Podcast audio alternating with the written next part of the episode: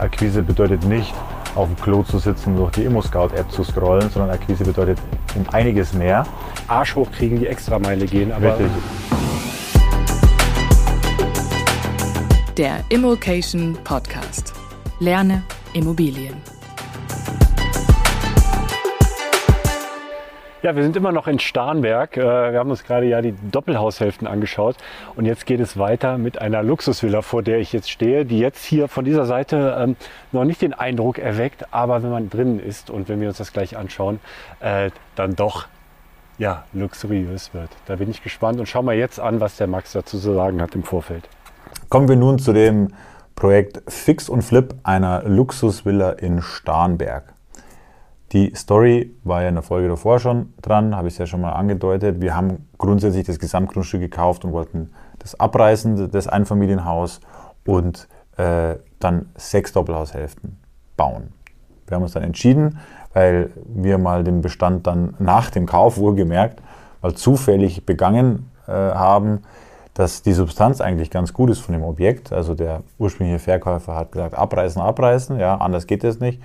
Und haben aber dann festgestellt, dass der Bestand eigentlich sehr, sehr gut ist und äh, haben uns dann für die Sanierung entschieden und somit ein Fix und Flip draus gemacht. Warum haben wir das gemacht? Wir haben ja bereits vier Doppelhaushälften durch das hintere Projekt, was wir auf den Markt geben. Und die Baukosten für diese Doppelhaushälften sind natürlich auch in einer gewissen Höhe, auch wenn sie nur für uns fiktiv sind. Und haben es uns einfach durchkalkuliert und haben diesen schnelleren Exit einfach bevorzugt. Bei den vier Doppelhaushälften ist ja schon gut was hängen geblieben. Und dann haben wir auch vom Produkt her noch ein anderes Produkt mit drin, eben so ein Einfamilienhaus, was ja auch extrem nachgefragt ist in Starnberg. Und deswegen haben wir es unternehmerisch so entschieden, auf diesen Weg zu machen. Also Anfang 2020 gekauft und äh, dann entschieden zu sanieren. Die Sanierung hat äh, mehrere Monate gedauert, also ganz konkret von äh, November bis Juni, also November 20 bis Juni 21, natürlich auch mit Pausen. Aber so in etwa hat sich das abgespielt und ist jetzt eine sehr, sehr schöne Villa geworden. Die Sanierungskosten für das Objekt lagen bei 300.000 Euro, ähm, rund 300.000 Euro. Man muss dazu sagen, wir haben auch die entsprechenden Strukturen, um diese Sanierungen auch ähm, sehr kostenoptimiert abzuwickeln, wobei wir selbstverständlich auf Fachfirmen aus der Region auch zurückgreifen bei den entscheidenden Gewerken und äh, dementsprechend gute Qualität und Arbeit abliefern.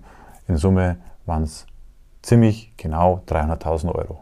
Warum ist es jetzt eine Luxusvilla?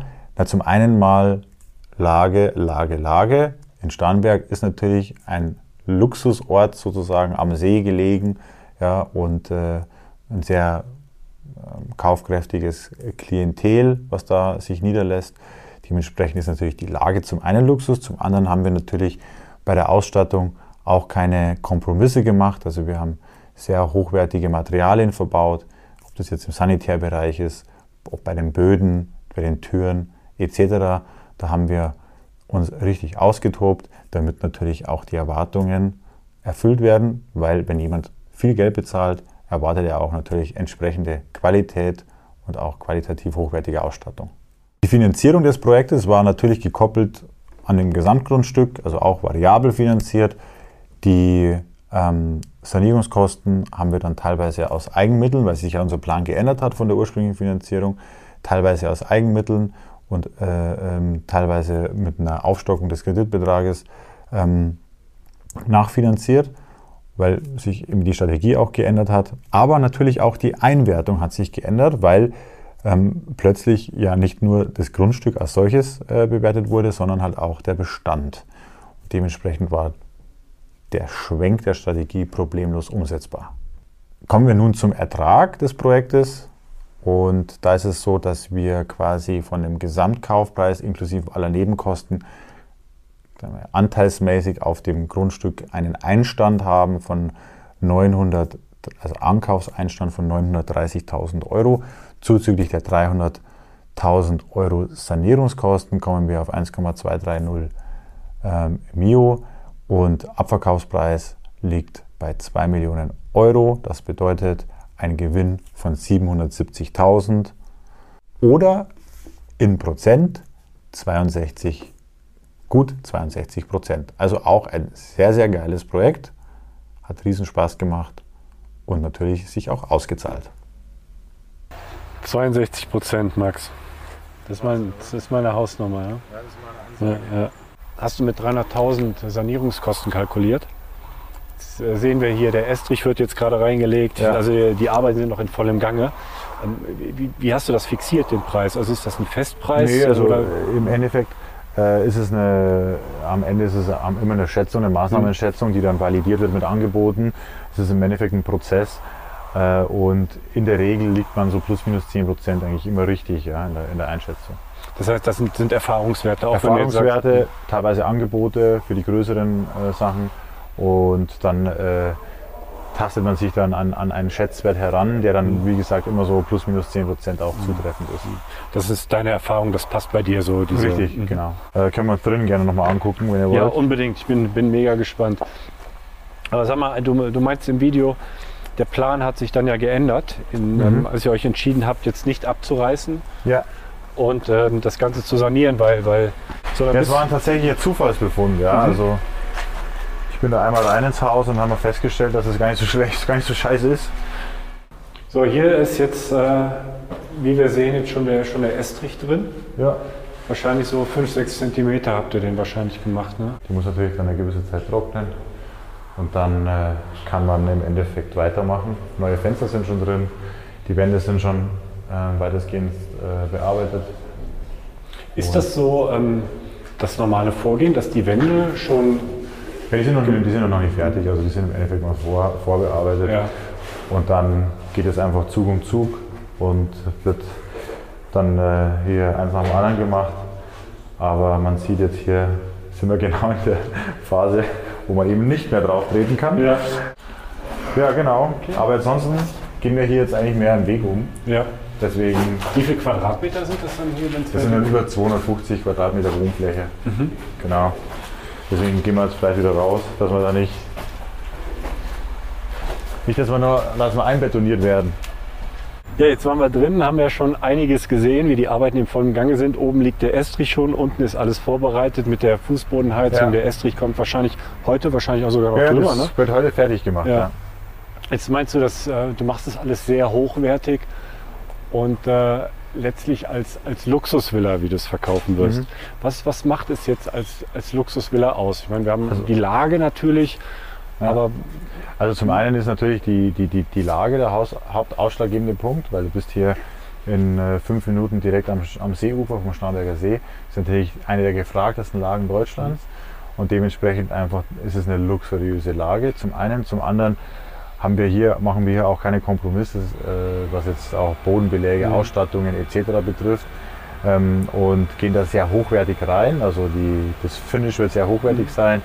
Äh, auch was äh, den, äh, sag ich jetzt mal, die Feinheit des Putzes betrifft, was im Endeffekt Bodenbeläge, Fliesen, äh, Echtholzboden etc. betrifft, Sanitärausstattungen. Da äh, gehen wir keine Kompromisse ein. Das wird also alles dem Standort gerecht werden.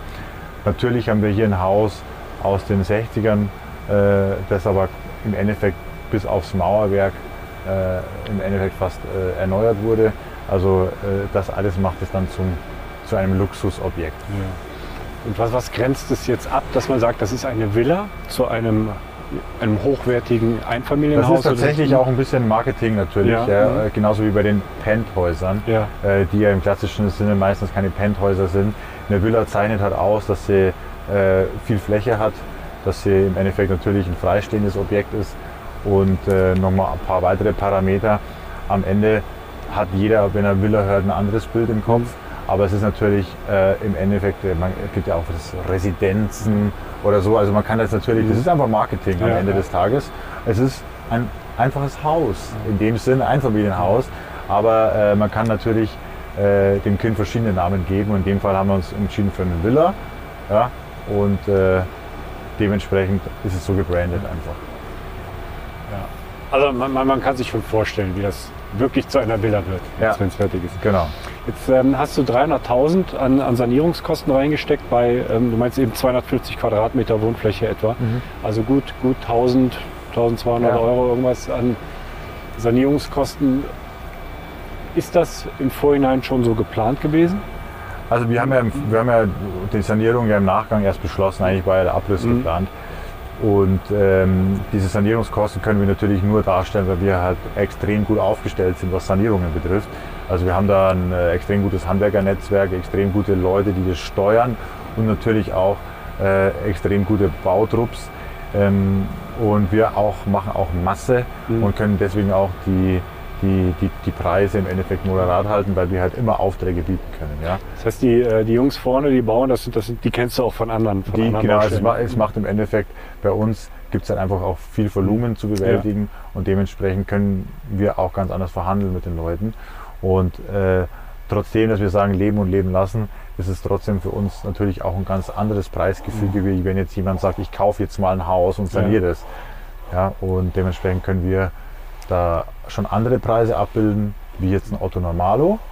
Ähm, auch natürlich mit Grenzen, aber in dem Fall äh, reicht dieses Budget. Aber jetzt der, du meinst, du hast dein Netzwerk, du hast deine Trupps, du hast Volumen. Ähm, der, der Otto Normal Projektentwickler oder der Otto Mal Sanierer. Sanierer, äh, Sanierer genau. Äh, In, in, in welchem Rahmen würde der liegen? Also wenn man sich jetzt bei so, so ein Beispielobjekt vornimmt und sagt, ich habe hier meine, meine Firmen, meine verschiedensten Gewerke. Also mit Sicherheit 30 Prozent oder mehr über den Kosten auf jeden Fall. Ja. Und dann wäre das für dich aber schon nicht mehr so, so wirtschaftlich attraktiv einfach. Ne? Grundsätzlich würde sich noch rechnen. Ich meine, ich habe die Zahlen soweit offengelegt, aber ähm, das ist natürlich auch eins unserer Themen, dass wir quasi in der äh, Maßnahme ja auch äh, eine, eine, ein Gewinnpotenzial noch abschöpfen, weil wir es halt einfach auch machen können. Also zum- einen das Allerwichtigste ist ja, wie ich immer sage, der Ankauf natürlich. Dann äh, quasi kommt ja in der Maßnahme, um die Immobilie von A nach B zu bringen, ja auch nochmal ein Hebel, den ich habe, ja, in Form von Sanierungskosten, Baukosten etc. Dann natürlich auch so gut zu wirtschaften, wie es nur irgendwie geht und dann natürlich optimal zu verkaufen. Und aus diesen drei Bausteinen entwickelt sich ja dann der Gesamtgewinn. Natürlich kann, kann man bei einem der drei Bausteine mal ein bisschen äh, äh, Schlampen oder Kompromisse eingehen, ähm, zu Lasten des Gesamtgewinns, aber am Ende sind das die drei Hebel, die entscheidend sind für den Erfolg eines Projektes oder den Misserfolg und dementsprechend sollte man die drei Punkte halt auch extrem gut im Griff haben. Ankauf, Maßnahmen, Verkauf. Das ist einfach so das, das Wichtigste. Welche Tipps kannst du einem Einsteiger mit an die Hand geben? Worauf muss er insbesondere achten und äh, ja, wie, wie, wie kriegt man so Also, etwas gestemmt? Der wichtigste Tipp ist äh, wirklich die Hauptenergie in die Akquise zu legen. Und Akquise bedeutet nicht, auf dem Klo zu sitzen und durch die ImmoScout-App zu scrollen, sondern Akquise bedeutet um einiges mehr. Da den Fokus drauf legen. Und was das Thema Handwerker und Handwerkernetzwerk betrifft, das ist halt auch, äh, geht viel über Empfehlungen. Also beispielsweise in die Stammtischgruppe, WhatsApp-Gruppe oder Facebook oder wo auch immer zu fragen, okay, ich habe jetzt hier in München ein Haus zu sanieren, ich brauche Elektro, ich brauche Sanitär, ich brauche das. Hat jemand gute Kontakte für mich? Dann hat jemand schon Erfahrungen gemacht mit denen. Also über Empfehlungen ist immer am besten. Ja, natürlich kann man auch über Portale Handwerker suchen mit meistens mäßigem Erfolg, aber da gibt es auch gute da drin, da habe ich auch schon gute gefunden. Da muss man halt nochmal extra aufpassen. Aber am besten ist natürlich über Empfehlungen zu gehen.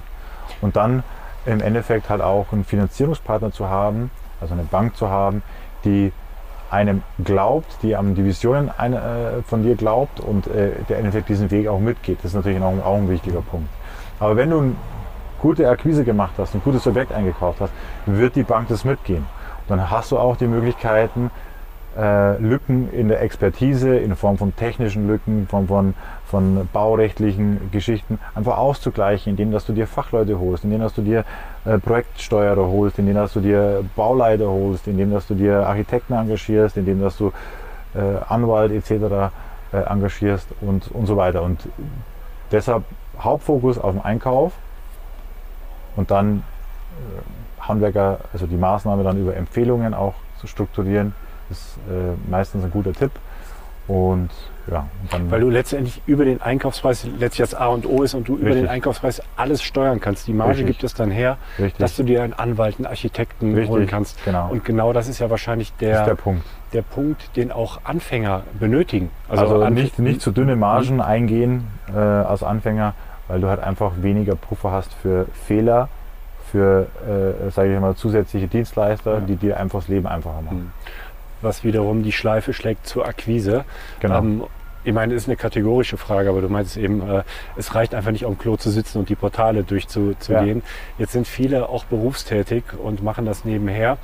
Und die Antwort ist klar, wahrscheinlich Arsch hochkriegen, die Extrameile gehen. Aber Richtig. ist das der Tipp, den du gibst? Ähm, Also der Tipp, den ich gebe in der Akquise ist im Endeffekt äh, alle Ebenen der Akquise zu bespielen. Makler, Netzwerk, ja, also Off-Market und äh, da muss man halt einfach Fleiß, Zeit und Energie rein investieren, auch Kreativität rein investieren und auch nachhaltig das machen und einfach umsetzen.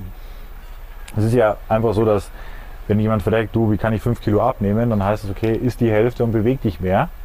Also wie es funktioniert, Mhm. das kann man überall nachlesen. ja. Ja, aber das dann tatsächlich zu tun, das, da unterscheiden sich ja dann im Endeffekt 90, da fallen ja 90 Prozent der Menschen schon mal weg. Es ist nur menschlich, ja. Jeder hat seine Baustellen, seine Themen und da einfach dann das auch umzusetzen, weil das Wissen ja überall verfügbar ist, aber das umzusetzen, das ist halt die Schwierigkeit. Ist halt auch eigentlich schade. Ne? Also du sitzt im, sei es das Angestelltenverhältnis, sitzt in deiner 40, Ja. 50 Stunden Woche, äh, hast da hast vielleicht ein gutes, gutes Gehalt und hast daneben, du musst einfach nur den Arsch einmal hochkriegen, die extra Meile gehen Ja. und einmal vielleicht nicht so, so ein großes Projekt, aber man kann ja klein anfangen. Richtig.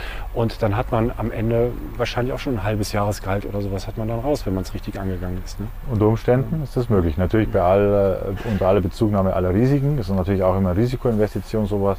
Aber ähm, da, man kann natürlich viel Risiken minimieren. Ganz ausblenden kann man sie nicht, aber viel minimieren und dann unter Umständen sich für so ein Projekt mal entscheiden. Ja, das war Folge 3 hier in Starnberg mit der Luxusvilla.